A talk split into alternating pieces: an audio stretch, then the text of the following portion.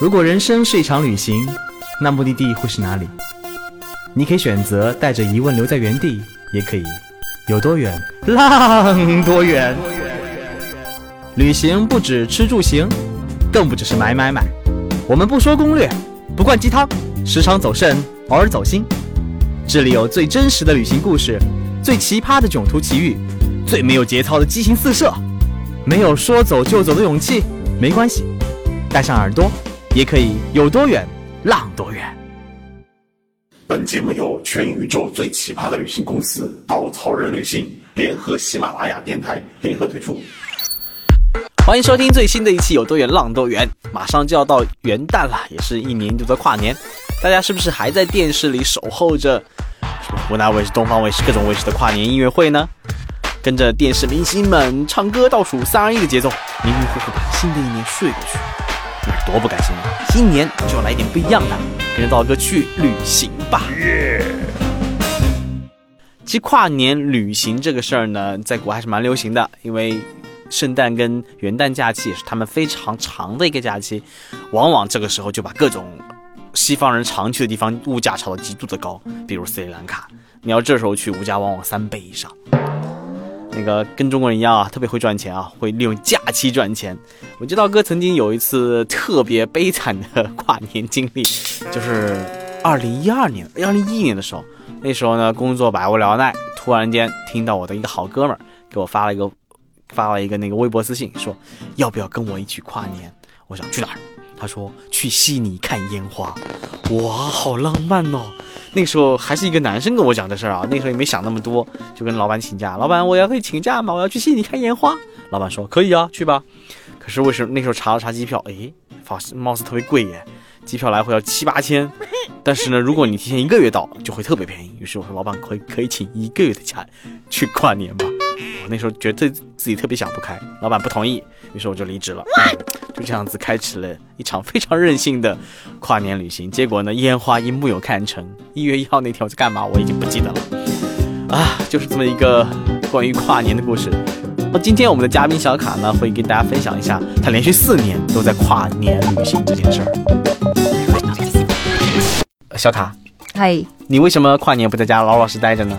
因为每年以前是一个上班狗，所以每年的假期也没那么多，所以我觉得每次跨年出去就因为很有心机，想每年的开始在一个国家度过，每年结束还在另外一个国家，哈，一整年都在自己旅行一样。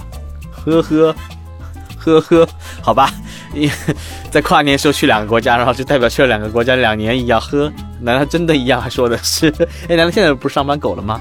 呃，现在啊，现在每天的工作就是在旅行啊。啊，隆重推荐介绍一下小卡的工作。小卡是稻草旅行的领队管理，同时也是个稻草旅行的领队。每年跨年时候，估计都在带着各种小伙伴在全球各地跨年。哇！所以来聊聊你一二年跨年的事儿。听说是在越南。哦，一一年是在越南。嗯，一一年的时候呢，我去越南跨年。那一年的话，就是说十二月三十一号，我在胡志明，就是他们的首都。那胡志明的话，错了。他们的首都是 河内，怎么能犯这么低级的错误？还好意思说稻草的领队？哼，我们应该重新审视一下我们领队的水平了。一定道哥太帅了，迷惑了我，所以一下子刚刚讲错了。哎呀，真会聊天啊！道哥原谅你了。啊，那是我在胡志明。胡志明的话，就是说十二月三十一号就街上挤满了背包客，而跨就是倒计时的时候，他舞就广场上搭了很多舞台，那所有的背包客就在那边看他们联欢节目啊、美食街啊，包括倒数。还大会准备很多彩喷，见到人就往你脸上喷啊！那时候我还萌萌哒去买了，因为那时候也很非常年轻了，所以去买了一个气球，我觉得还非常的贵，因为那个维尼星的气球花了我三碗越南米粉的钱去买了那个气球。我拿在手里没到十分钟就出来一个老外欧洲人，他应该喝醉了吧，就冲过来，我吓一跳，结果他只是拥向了我气球，还拥吻了我的维尼，说 I love it，然后走了。他为什么没有吻你？啊，觉得维尼比我更有魅力吧？不是号称，嗯，新年钟声敲响，找一找一个紫藤，是紫藤花吧？紫藤花，紫藤花。哦，然后下面就应该，就无论是谁抱着就亲。可惜他只亲了维尼，没有亲我。好吧，他，我觉得你为什么不买一个紫藤花在头上挂着呢？买了个维尼熊，呵呵。然后他亲完，我一转身，手一抖，那个飞气球就飞到天上去了。然后我大叫：“我的三碗米粉呢？” 好吧，那一二年的时候呢，一二年的时候，我在斯里兰卡，又是斯里兰卡，出现了好多次呢了。斯里兰卡。嗯，嗯，那次的话，我觉得我印象非常深，因为我是在世界末日的那天飞行的。啊，前一天，因为那时候啊，每天都要缠着老板啊去批年假。那时候我的老板也没有批我的年假，所以我一冲动就提了封辞职邮件，然后还发了一至今让我非常印象深刻的 farewell let- later。我说，今天、明天就是世界末日了，所以今天是在我宜家工作的最后一天，我要去赶我的航班，我要去赶我的船票。所以你最后有没有辞呈？辞呈了，就走了。对啊，就世界末日的时候我就离开了，去我的斯里兰卡。然后呢，在斯里兰卡如何跨年的呢？斯里兰卡那天就跨年的前一夜的话，我就呃回到了科伦坡啊、因为一一周都在这个国家被各种虐，觉得有没有吃到什么好吃的。但是到了科伦坡的话，就知道应该有好吃的吧，所以我就照例穿，因为非常热嘛，穿夹脚拖啊，一个大大的很破的 T 恤就进了他们的一家饭店。然后那时候在住在荷兰医院旁边，我也不知道那家餐厅那么有名，就是那家 Menes Crab。哦，吃蟹的一家店，全球全亚洲隆重介绍这家店，全亚洲排名第四十三位的一家餐馆，它的蟹非常的好吃，关键是不贵哦，一个人只要一百六十人民币，我每次去吃都会 吃到撑到扶着墙出来。好吧，广告结束，我们继续。然后那时候我进去的时候，因为也没有也不知道那家店那么有名，就进去了。进去的时候就发现服务也没有拦住我，但是当我坐下来的时候，发现我们穿着大裤衩和夹脚拖，隔壁人家都是穿着晚礼服去用餐的。嗯，然后就点了两盘黄油蟹，非常非常好吃，至今记忆深刻。所以这就是你一二年跨年的故事，吃了一顿好吃的蟹。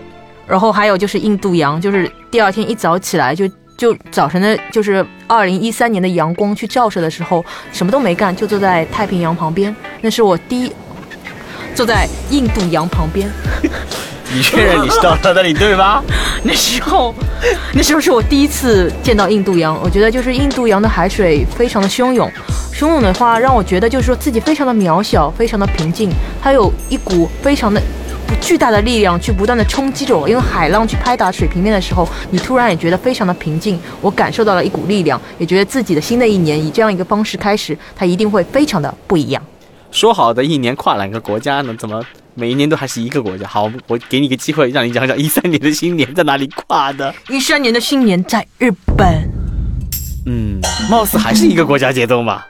我是指的是这这一年的开始，开头在一个国家，结束在另外一个国家，啊，so ですね。所以人家一直以为我在不同的国家，就这个样子。好吧，一三年的时候在日本，那时候是在京都，嗯，嗯，京都的话就是去了青年撞钟，因为 我青旅的人非常热情，他跟我说，其实日本的话，传统的话，大家会去寺庙里跨年，但是有些寺庙是不要钱的，嗯，所以他给我推荐了一个不要钱的寺庙，嗯，说那时候跨年的时候，他还告诉我，就是门口有很多，嗯，他们准备了很多汤水、萝卜汤啊，或者就是说那些保暖用的呃鸡呃牛尾汤啊，都是免费的，说如果你们排队冷的时候，可以去吃那边的汤，嗯。然后我们就在那边排队，还碰到了日本的年轻人，然后我们就去照理去喝了那边的汤，然后就觉得非常暖。但那两个日本年轻人非常羡慕的看着我们。后来我们懂了，就跟他说：“你们也可以去盛，是免费的。”然后他们在我们的指导之下去一起盛了汤，然后就大家大家非常开心。然后还有碰到一个前排的一个日本大叔，就带着我们四个年轻人，两个中国人，两个日本人，然后跟我们去攀谈，告诉我们这边的仪式。最后我印象非常深刻的时候，在倒计时的时候，因为他考虑到有我们的存在，所以他用英文从十开始为我们倒数，然后倒数到一的时候，所有人都鼓掌拥抱。嗯，当然跟你不认识的人或者认识人都一嗯都没有什么关系了，因为都是一个新年的开始，一个美好的祝福。嗯，所以呢，总结一下，我们一一年啊，一一年那个丢了个威尼气球，没有人亲你；一二年吃了螃蟹，看了汹涌的印度洋；一三年呢，又是喝了胡萝卜汤，然后在一个寺庙里度过的。好，来到一四年的故事。一四年的时候，什么人都没有，只有我一个人。所以前几年都是跟朋友一起。对，因为前几年也特，其实嗯，虽然说每个国家不会做详细计划，但是最后最后一天十二月三十一号都是设计过的。希望在非常热闹的环境里面，有很多人的簇拥，可以聊天，在一个很热闹的环境里开始那一年。那直到一四年的时候，就是你确认你你设计的不是紫藤花下的呵 呵吗？不是啊？那一四年是不是就有了？一四年什么都没有，只剩下一个背包。啊，是一个很伤感的故事呢。对啊，因为到了一四年，我觉得就是当你旅行变得比较长的时候，你就不会太在意外表一些东西。我觉得当一个人的时候，你也可以享受一个人的狂欢。所以一四年的跨年是如何度过的呢？我在巴尔干半岛，大雪纷飞。哦，好像一首歌要开始了呢。然后我在阿尔巴尼亚，在十二月三十一号那天晚上，那天早晨我都不知道我晚上往哪里去，因为左边也可以，右边也可以，每次都是不同的国家。嗯，所以那时候我因为那边的车次也不是很稳定了，所以直到下午四点的时候，你都不知道哪班车会来，因为那边很不稳定。所以他四点时候来了一辆车，我就踏上了那辆车去去了黑山。啊，所以其实你没有计划去哪个国家，只是来了那辆车，上了那辆车，是这样子的。哇，天很酷。然后在黑那天晚上，在你在。公交车上过的年吗？没有，差不多到了公交车下来就停了嘛，就就到了那个国家嘛，嗯，就到了哪个国家，我就可能那十二点正好踏上那个国家，就差不多我在十一点多的时候踏上了黑山。啊，就是在一个几乎没有游客的公交车上，一个人孤孤单单的在公交车上等着新年钟声的敲响。哇，这个故事特别的。有趣呢，那辆公交车差点就不开了，因为除了司机，那时候上车的时候只有三个人，嗯，除了我还有一对母女，当地人，然后那对那那个小朋友比较羞涩，然后在他妈妈的鼓励下，他给我。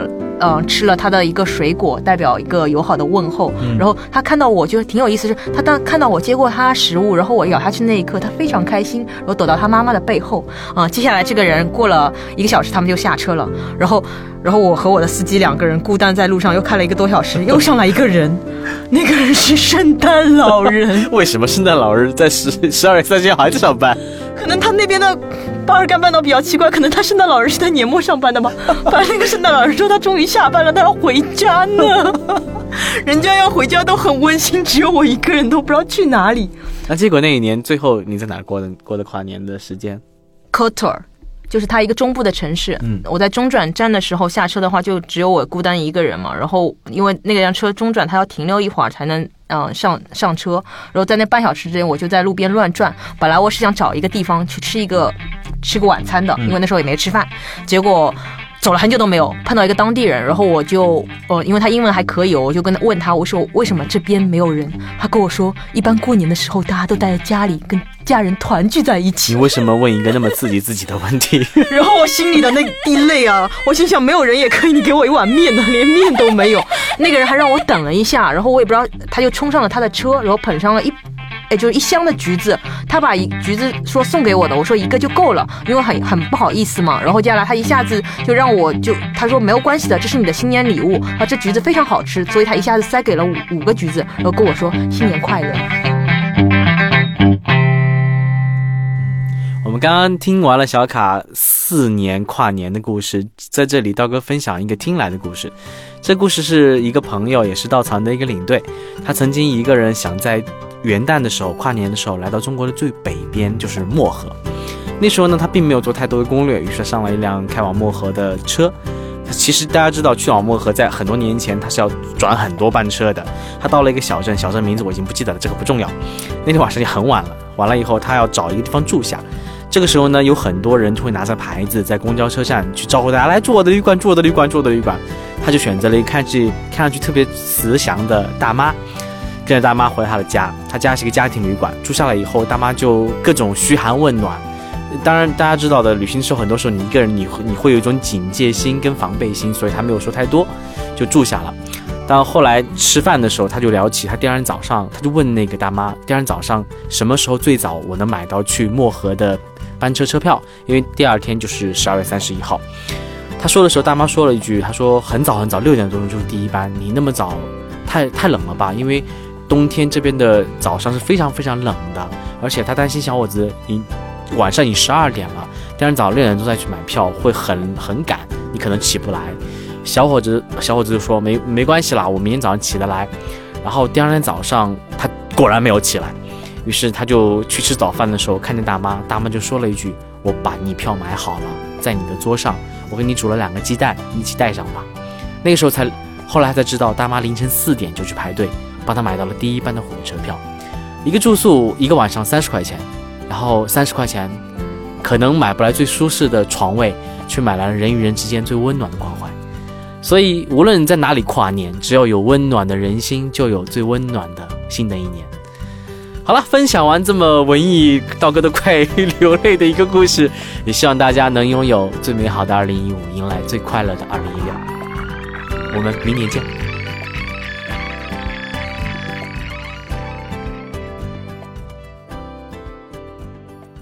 嗯，大家听完这个节目会发现我们的节目如沐春风啊，那个清新拂面的，从来不装逼啊。那个如何继续关注我们节目呢？大家可以登录喜马拉雅的 APP 搜索。有多远？浪多远？你可以每一次带着你的耳朵去旅行。如果呢，你除了耳朵以外，还想带着你的眼睛，带着你的心灵去旅行，请在微信搜索“稻草人旅行”的公众号，我们会用各种各样的故事和旅途吸引你，带着你去爱上这个世界。